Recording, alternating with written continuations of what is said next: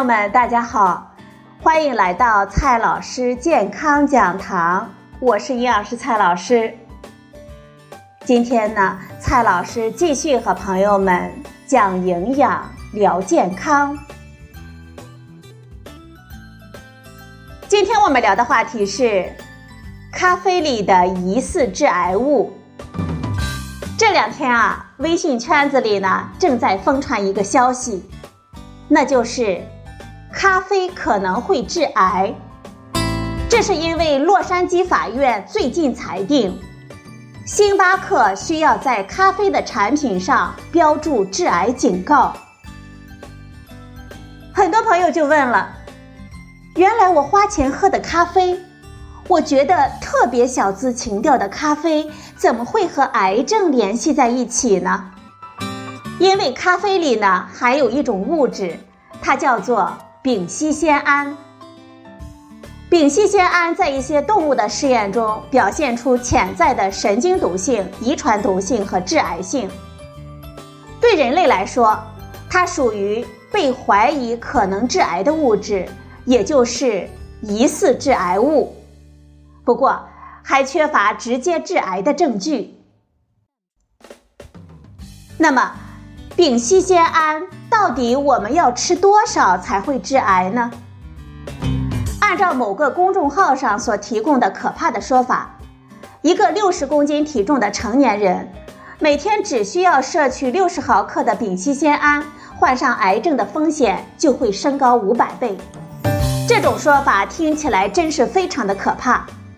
但是，我们到底会从咖啡里吃进去多少丙烯酰胺呢？咖啡是不是我们膳食当中丙烯酰胺的主要来源呢？接下来呢，我们先来看一组来自世界卫生组织所提供的数据。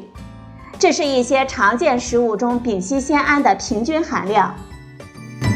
面包和面包卷一共是一千两百七十个样品，丙烯酰胺的含量是每公斤三百五十微克。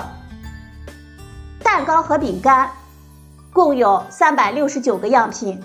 丙烯酰胺的平均含量为每公斤九十六微克。婴儿食物、焙烤型的，比如说手指饼等等，一共有三十二个样品，丙烯酰胺的平均含量是每公斤一百八十一微克。早餐谷物五十八个样品，每公斤三十三微克。我们煮的粮食和面条一共是一百一十三个样品。丙烯酰胺的平均含量为每公斤十五微克。奶和奶制品六十二个样品，丙烯酰胺的平均含量是每公斤五点八微克。盒装的薯片八百七十四个样品，每公斤七百五十二微克。法式的炸薯片一共有一千零九十七个样品，每公斤三百三十四微克。烤土豆二十二个样品，每公斤一百六十九微克；土豆泥三十三个样品，每公斤十六微克；烤制、炒制的蔬菜三十九个样品，每公斤五十九微克；新鲜的蔬菜四十五个样品，每公斤四点二微克；水果脆片三十七个样品，每公斤。一百三十一微克，新鲜的水果十一个样品，每公斤呢小于一微克。坚果和油脂八十一个样品，每公斤八十四微克。咖啡二百零五个样品，每公斤二百八十八微克。咖啡提取物二十个样品，丙烯酰胺的平均含量为每公斤。一千一百微克，脱咖啡因咖啡二十六个样品，丙烯酰胺的平均含量为每公斤六百八十八微克。从以上数据呢，我们可以看到，凡是经过一百二十摄氏度以上加热处理的食物，其中呢或多或少的都会含有丙烯酰胺。这是因为。丙烯酰胺它属于美拉德反应的副产物，而美拉德反应会给我们食物呢带来褐色的外观，也会带来浓郁诱人的香气。就像油条炸了之后呢会变黄，面包烤了之后呢表面会变色，土豆油炸之后会变成金黄色，这都是美拉德反应的结果。它伴随着美味，也会产生丙烯酰胺。在这些食物当中，显而易见呢。咖啡的含量是最高的，达到了每公斤一千一百微克。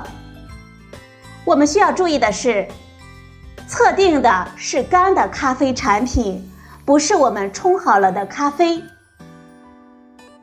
即便如此，也还是很难给咖啡呢扣上致癌物的帽子，因为啊，干咖啡不是我们大碗吃的东西。一杯作为饮料喝的咖啡呢，不过含有两三克的干咖啡而已。按照世界卫生组织技术报告中所说，丙烯酰胺的摄入量最好限制在每公斤零点一八微克以下。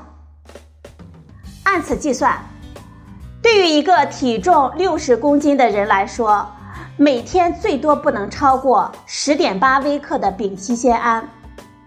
那么，我们按一杯咖啡放三克来计算，用每公斤一千一百微克乘以零点零零三，结果呢是三点三微克。这个数量还是远没有达到限量的。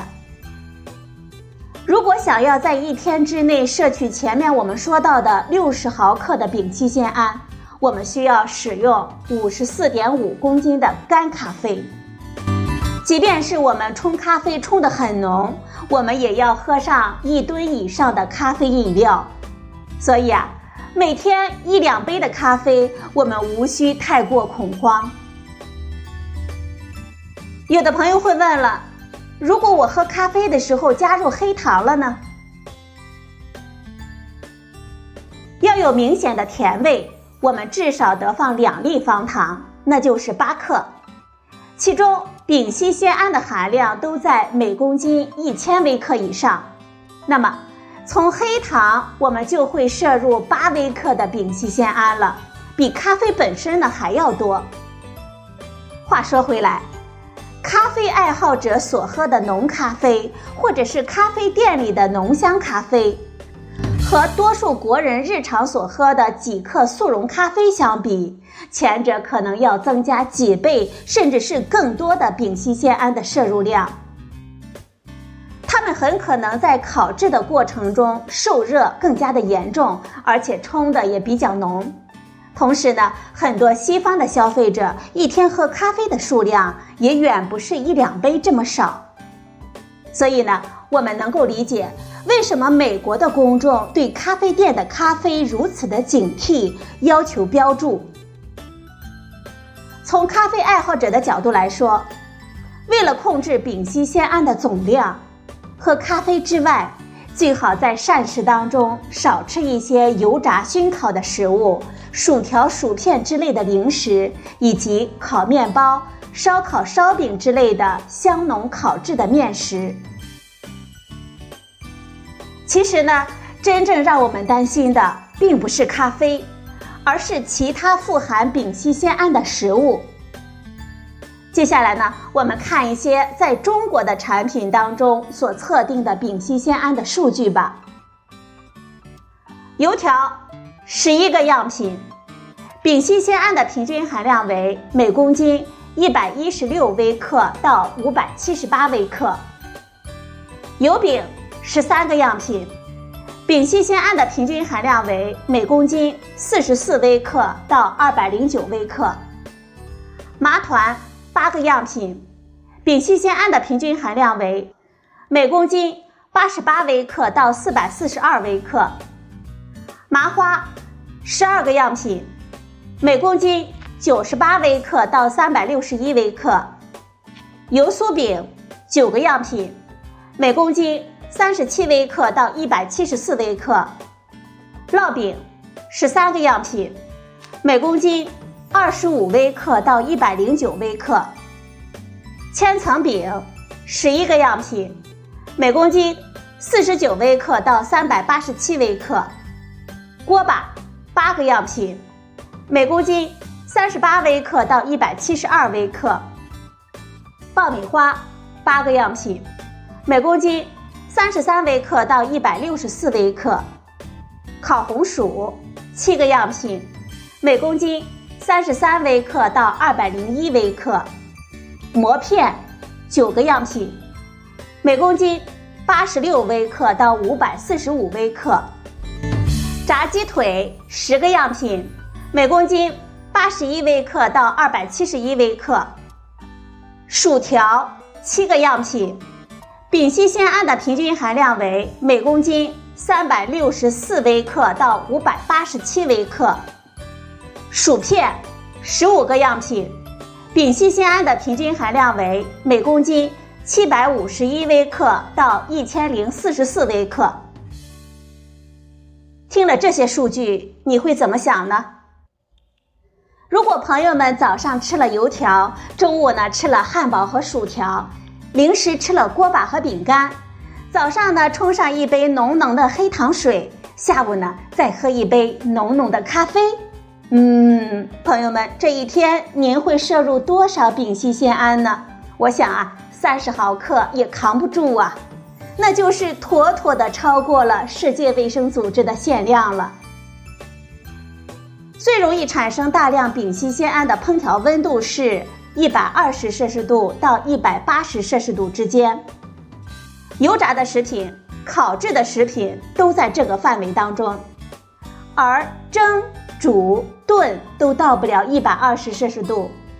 即便是我们家用的电压力锅来炖煮，也不会超过一百二十摄氏度。所以啊，我们日常要警惕的就是那些颜色深重、味道香浓的高温烹调食品。它们不仅仅含有比较多的丙烯酰胺，还可能会含有蛋白质受热产生的杂环胺、脂类受热产生的苯并芘等致癌物。我们要少吃油炸、熏烤，这才是预防癌症的重要措施。顺便呢说一句，咖啡的加工过程中必然经历了高温烤制的处理，所以它除了丙烯酰胺之外，也会含有微量的苯并芘等多环芳烃类的致癌物。烤制的温度越高，时间越长，所产生的有害物质就越多。只是因为咖啡的干货摄入量比较少，并未被列为食品致癌物的重要来源。相比而言，在丙烯酰胺和苯并芘这些指标上，咱们中国的茶叶就安全的多了。茶叶杀青炒制的时间短，嫩叶的实际温度还达不到一百摄氏度，所以基本上不会产生丙烯酰胺。更不会产生苯并芘。与咖啡的焦香味相比，咱们的绿茶和乌龙茶风味清新，而且呢还能够保留大量的有利于预防细胞突变的植物化学物。同时，中国式饮茶呀，既不需要加糖，也不需要加奶精，完全是零卡路里的饮料，对预防肥胖非常的有益。茶叶本身所提供的钾元素和茶多酚还有利于控制血压和血脂，所以朋友们，如果您真的对喝咖啡感觉恐惧，那么我们不妨改成喝茶，既健康又防肥，既能解渴啊，又能清新。